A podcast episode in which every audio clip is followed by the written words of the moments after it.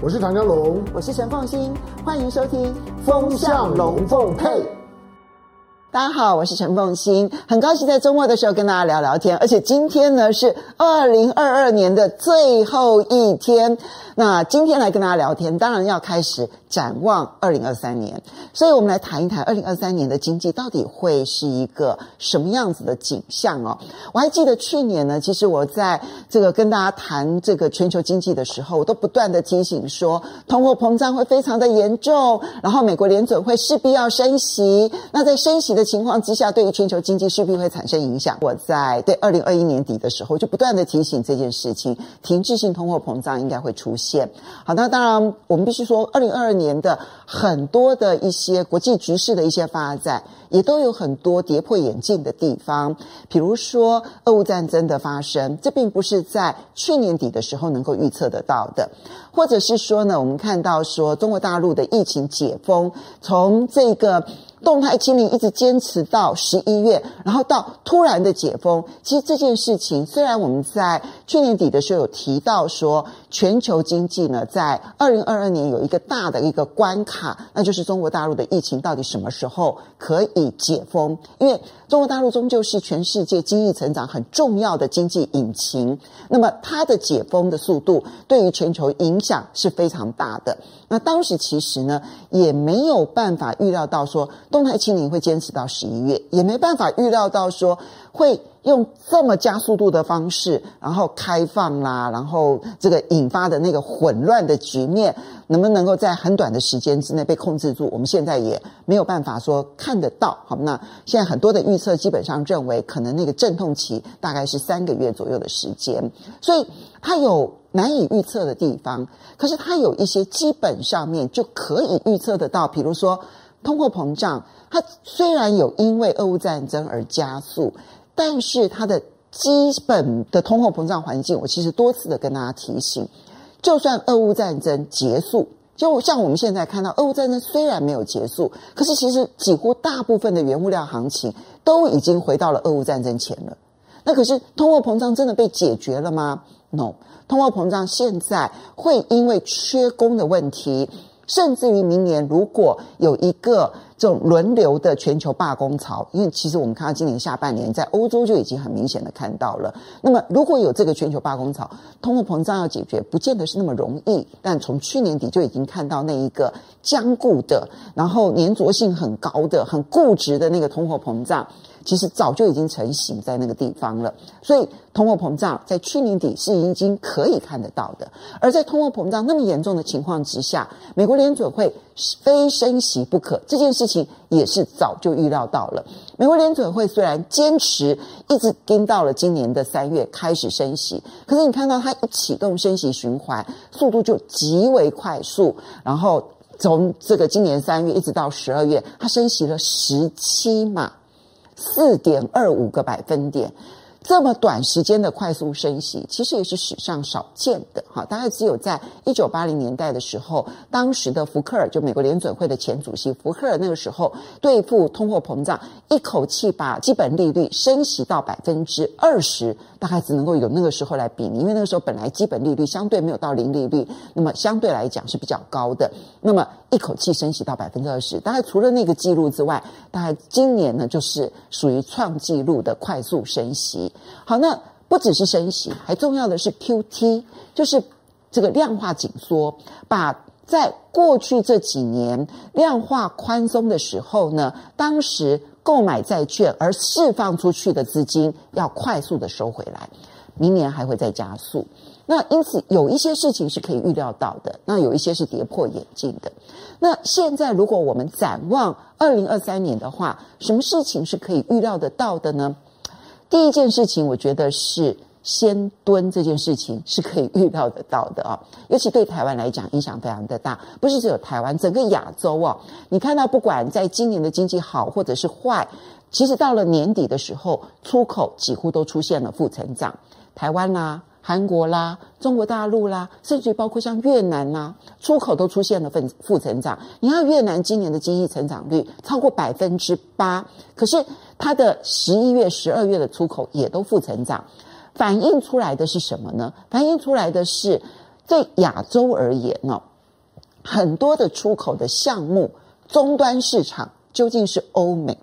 而欧美呢，在通货膨胀再加上呢收资金，因为不是只有美国联准会收资金，欧洲央行。也确定就是升息，甚至明年三月也要开始 QT。那英国更不用说了。所以在美国、欧洲、英国还有加拿大，同时都是升息而且收资金的这样态势之下，再加上通货膨胀如此的严重，所以其实消费上的零售销售数字都可以看得到停滞，甚至于负成长啊。那负成长当然是相对于每一个月，而不是相对于去年。因为今年上半年他们零售销售还在快速的成长，那现在如果你去跟去年比的话呢，那还有一个这个今年上半年的成长的那个基期拉高，可是你如果跟前一个月来比的话，其实都可以看得到那一个消费停滞甚至于消费负成长的这样的一个情况。所以当你的终端市场是这种情绪，那整个出口的市场就会很明显的出现衰退。因为你要知道，在过去这三年的期间，因为疫情的关系，中间呢不断的供应链这里出状况，那里出状况，所以呢大家呢担心说我的库存会不足，因此从最终端开始，就是最终端的零售商，他们就累积了大量的库存，因为觉得说我万一一个供应链，比如说船运啦。码头啦，然后或者是说可能某一个工厂这个停产啦，等等等等，诶，我至少这边供应呢是充足的，所以每一个人都把每一个环节都把自己的库存量拉高了，好，从最终端开始，那你可以想象得到，就是当这里面中间有这么多的环节，而每一个环节都把自己的库存拉高、拉高、拉高、拉高，等到最终端的消费市场开始往下降。尤其是商品消费，美国虽然你看到整个零售销售呢只有微幅的负成长，可是它的商品衰退的幅度是比较明显的，是它靠它的服务的消费还在撑着。所以当最终端的市场你发现说，哎，卖不动了，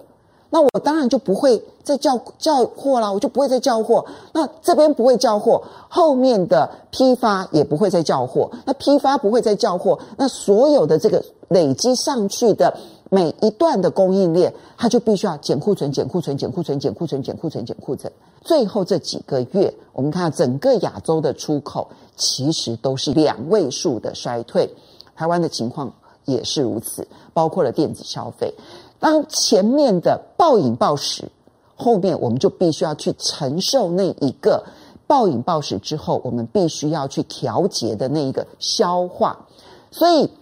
嗯，我们现在可以很清楚的看到，至少第一季，甚至于上半年，这个在出口这件事情上面，你很难看到好转的迹象。我想最快也要看到第二季，看消化库存的一个状况，能不能够消化得很好。如果说第一季消化的速度没有想象中那么快的话，那整个消化库存的。就一直延续到第二季，所以先蹲指的是上半年，好，所以，我觉得现在全世界呢都要去承受那一个暴饮暴食的一个过程，在这个供货这件事情上面，商品制造这件事情上面暴饮暴食，然后呢，在金融市场上面也暴饮暴食。我们看到，在今年的股市，哈，不管是台湾的股市也好，或者是美国的股市也好，全球的股市，嗯，要找到很好的地方，大概除了东南亚几个少数的市场之外呢，要找到真正很好的市场，几乎是很难的啊。那么，尤其是科技类股，因为对台湾来讲，这这部分的影响当然是特别的大。主要的原因当然就是刚刚提到那个暴饮暴食的那个过程呢，其实是在。电子类股是特别明显的，因为在二零二零 COVID-19 发生的时候呢，我们就看到说大家都要远距上班，然后就大量的采购了很多的电子消费用品，笔记型电脑啦，终端的一些这个电脑的需求啦，然后还有包括了一些软体上面的需求的发展，然后伺服器的需求也就大幅度的增加，资料中心的需求也大幅度的增加，所有的这一些电子需求，它都在。去年跟前年两年啊，几乎就是转了一两轮的这个大大幅度的采购。那这一些终端商品它其实算是半耐久材，它不是每一年需要换的。那当你全部换过一批之后，你后面就可以预期得到，它会有一两年就要开始这个饿肚子了哈。它这有一点点像是两千年的那个时候的科技的一个大幅度衰退的一个背景，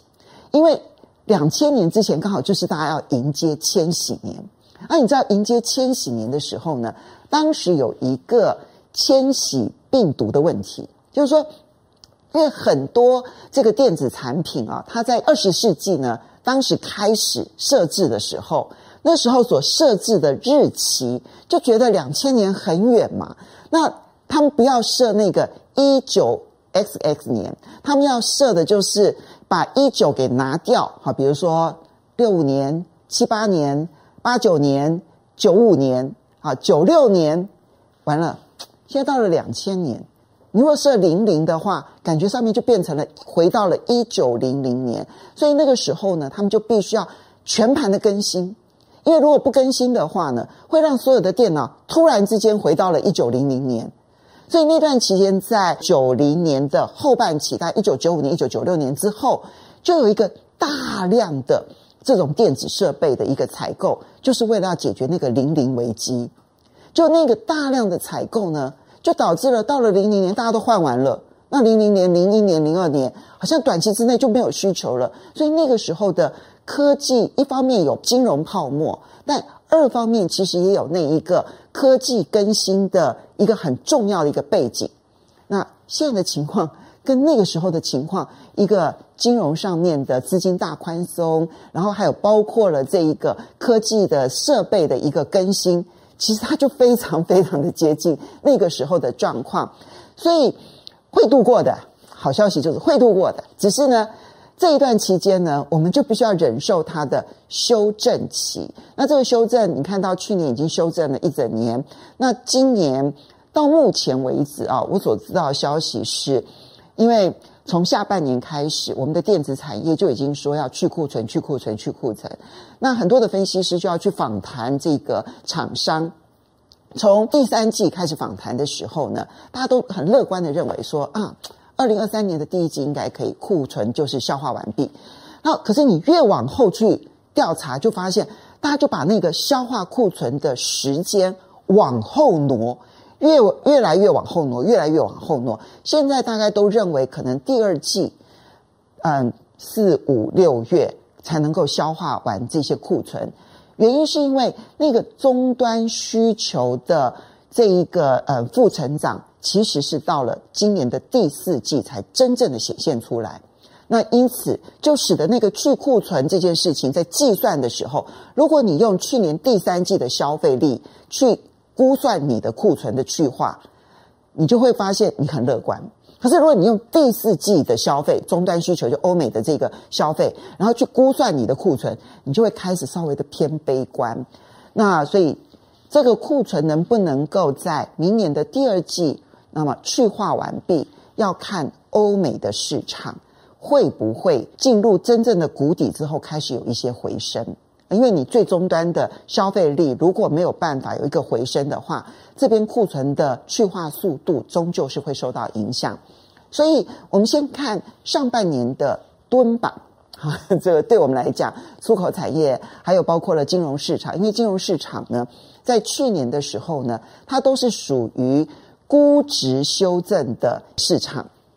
因为利率上升，那我。为了要去投资的时候，我一定要去计算呢、目前来讲，全世界认为最安全的投资就是投资美国公债了。如果美国公债，比如说以十年期公债殖利率从百分之一上升到了百分之四，那我的投资从原本预期可能要有百分之三的这个年化报酬率的回回回升，那么就可能会上升到我必须要至少百分之六。的这个报酬率，我才会愿意投资，所以这就是估值修正的一个投资。你同样赚一样的钱哦，你同样一股假设赚赚十块钱好了，那我的估值上面我就必须要按照那个利率的上升去做这个调整。所以我觉得整个二零二二年就是这种估值修正的调整。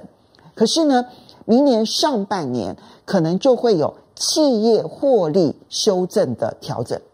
因为你终究你知道那个估值修正还是要看企业获利多少啊。企业如果获利每一股是十块钱，我给它的估值要修正。但是如果企业获利从十块钱降为五块钱呢，我是不是还必须要继续的修正股价？我我觉得这部分的修正呢，在明年上半年才会正式的展开。那这个部分呢，是我们要小心注意的。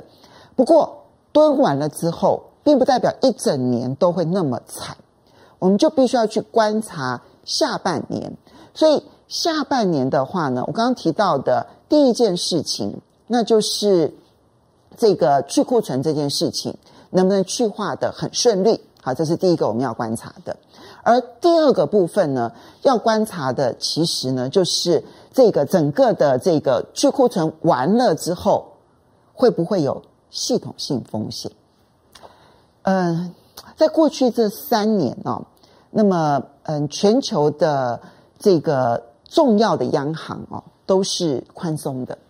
就是不断的用购买债券的方式释放资金出来，然后呢，他手上拿了满满的债券，可是呢。从去从二零二二年，我们就已经看到说，美国已经开始把它到期的债券到期了之后呢，我就不会再买债券了。那到期的债券，你总要还我钱吧？所以就等于是从市场把资金收回来。美国是如此，然后欧洲也是如此，英国也是如此，加拿大也是如此。收资金的速度其实也蛮快的。那这些收资金的结果，会让过去这种用很高倍数的杠杆的一种金融风险投资，它有可能会在调度上面出问题的时候，它就会引发一个小小的金融问题。比如说，今年的加密货币就是很明显的状况，里面其实有出问题的，大概都有它的杠杆操作所产生的问题。那今年会不会在别的市场出现这种系统性风险？我不能保证说有或者是没有，因为这部分它的哪些东西用的极为高倍数的杠杆操作，我们现在是真的不清楚的。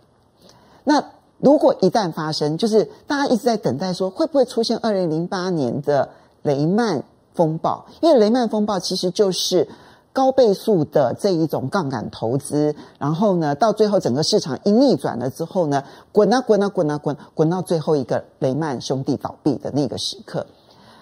到目前为止，其实我觉得，嗯，对全世界来讲还算是 OK 的是，似乎看起来这种高倍数的杠杆操作的这种金融风险还没有极为严重。所以，如果明年上半年这种最大幅度修正的时刻，如果没有出现这一种系统性的金融危机的话，也许我们有机会